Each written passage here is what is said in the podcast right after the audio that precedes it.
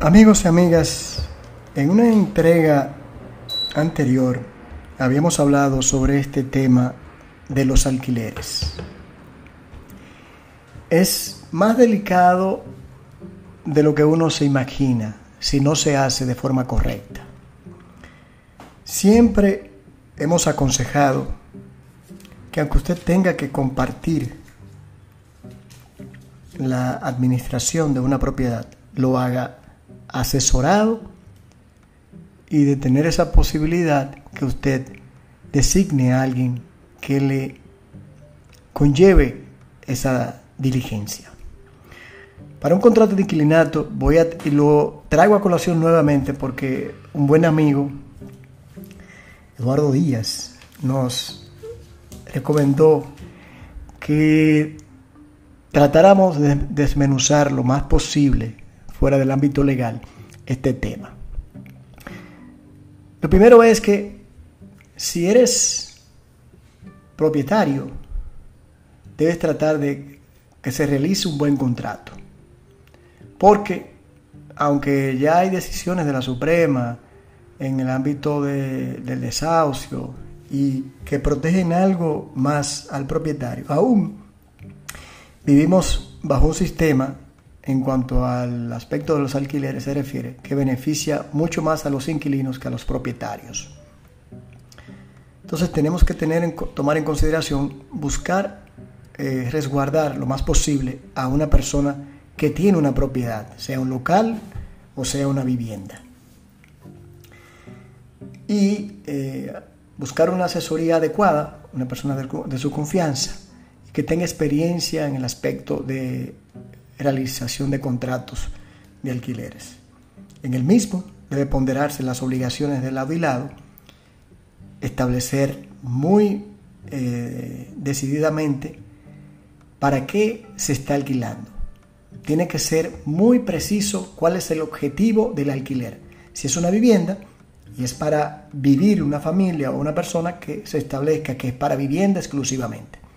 Si es para un local comercial, establecer cuál es el objetivo para el que se quiere alquilar. ¿Por qué digo esto? Porque muchas veces en el caso de los locales comerciales, si usted no identifica el objetivo o le pregunta al inquilino para qué usted quiere el alquiler, para un salón, por ejemplo, de belleza, debe establecerse que solamente para esos fines debe realizarse el alquiler. Porque muchas veces si no se coloca y lo deja abierto, el inquilino puede colocar ahí un comedor, un salón, un spa, lo que quiera. Entonces, en esa parte es puntual. Lo otro, que no se establezca que si usted eh, realiza algunas mejoras en el local, pues el propietario no tiene la obligación de reembolsar nada.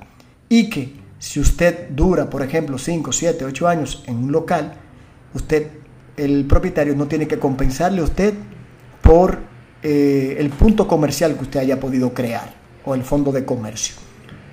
Eh, ya sea la clientela, todo eso, que eso tiene un costo que de no ponerse en un contrato se podría exigir por parte del inquilino. El tiempo en el que se va a establecer el contrato, generalmente los de residencia por un año, y en esa medida se coloca un mes de depósito. Los locales comerciales es diferente porque puede ser de dos, tres años en adelante, y en la medida que sea más de dos años, pues los meses de depósitos aumentan. Eh, establecerse la parte del aumento del porcentaje del alquiler. Eh, en vivienda puede ser de un 10 anual, eso se, puede eh, acordar, que no necesariamente todos los años debe aumentarse, pero tiene que colocarse. Si no se coloca el porcentaje, el inquilino no está obligado a pagarlo.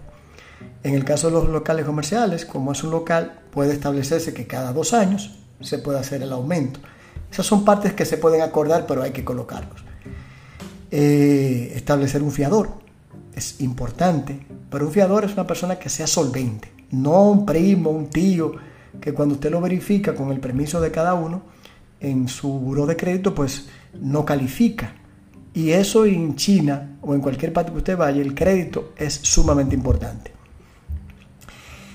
y establecer el precio del, alquiler, cómo se va a pagar, si por adelantado o a vencimiento. Por adelantado significa que, por ejemplo, si usted alquila hoy, eh, por ejemplo, para poner una fecha, el 16 de junio, 17 de junio, entonces usted tendría que pagar el alquiler por adelantado, el mes de comisión y el mes de depósito en el banco agrícola. Entonces, si fuera vencimiento, solamente tendría que pagar el mes de depósito en el banco agrícola y la comisión. Entonces, ahí estriba la diferencia. Mucha gente que, no conoce o no maneja la ley ni, nada, ni estos procedimientos, se, con la costumbre se estiló decir que eran tres meses de depósito. Por eso vino la sentencia de la Suprema que prohibía en ese sentido ese, esa imposición. Pero hay personas que me han dicho cuando le digo son tres meses y dicen tres meses de depósito, pero eso es ilegal. No, tres meses dividido de la forma siguiente por concepto. Un mes del pago de la renta, si es por adelantado, un mes de comisión y un mes de depósito. Son tres conceptos diferentes, aunque sean tres pagos. Pero no es lo mismo que yo le diga, deme tres meses de depósito, porque desde que usted le ponga la palabra depósito, se supone que usted tiene que devolverlos. ¿Qué ocurre muchas veces? Que los propietarios, si no lo tienen eh, administrado con alguien que conozca la ley, conozca los procedimientos, se quedan con los depósitos y le dice a la gente, vívelos. No, es que se supone que usted tiene que devolver ese dinero o sumársele ese dinero que usted depositó con intereses desde el día que usted alquiló hasta el día que se va. Pero mucha gente no lo sabe o no lo hace ni lo exige como inquilino, ni el propietario lo, lo ofrece, ni lo devuelve.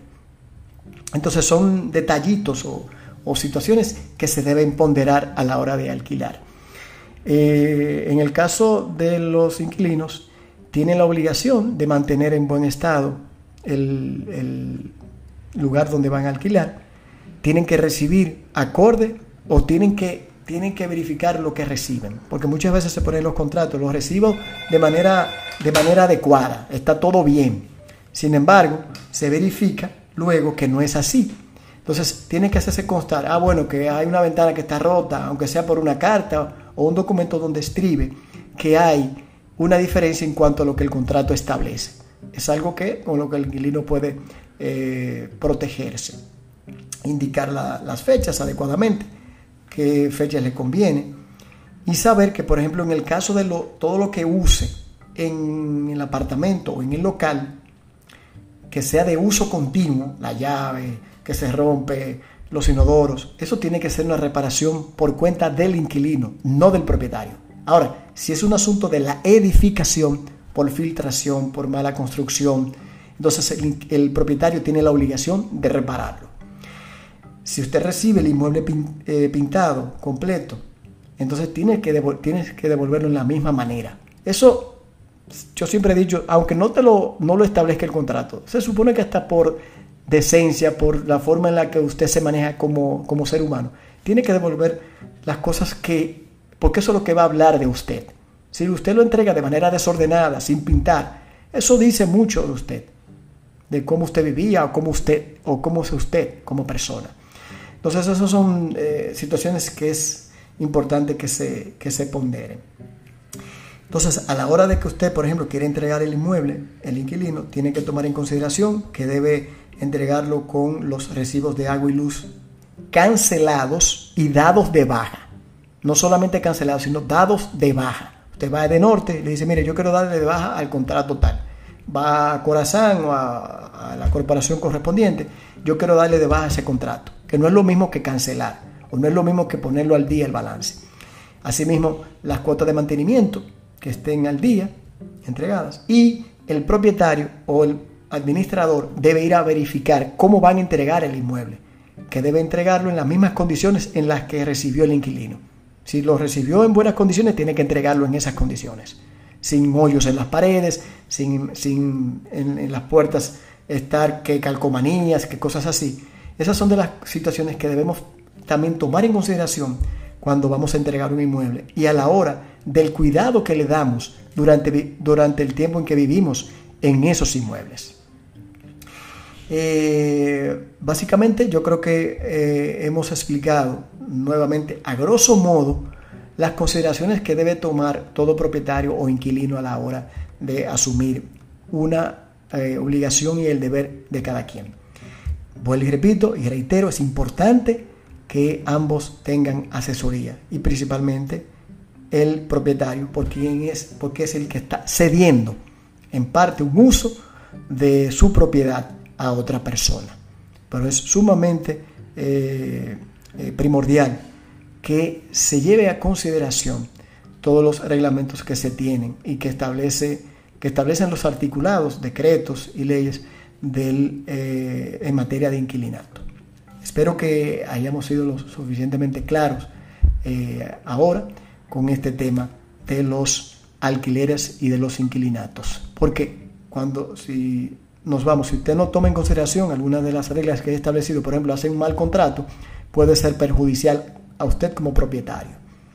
Y lo mismo también para el inquilino que a la hora de leerlo o de establecer en el contrato, pues eh, eh, hayan cláusulas que no le favorezcan, aunque hay que entender algo. El contrato de inquilinato es casi eh, parecido a un contrato de adhesión o sea, usted tiene, usted firma y hay muchas cosas ahí que se le, que se le imponen, que usted no puede crear condiciones diferentes. Hay situaciones eh, que sí se podrían establecer eh, al momento de usted leerla, como leerlas como inquilino, pero en definitiva eh, es la manera en la que el propietario busca garantizar que su propiedad le sea cuidada y le sea conservada y devuelta. Hasta aquí en la parte de pensándolo bien con el tema de los alquileres.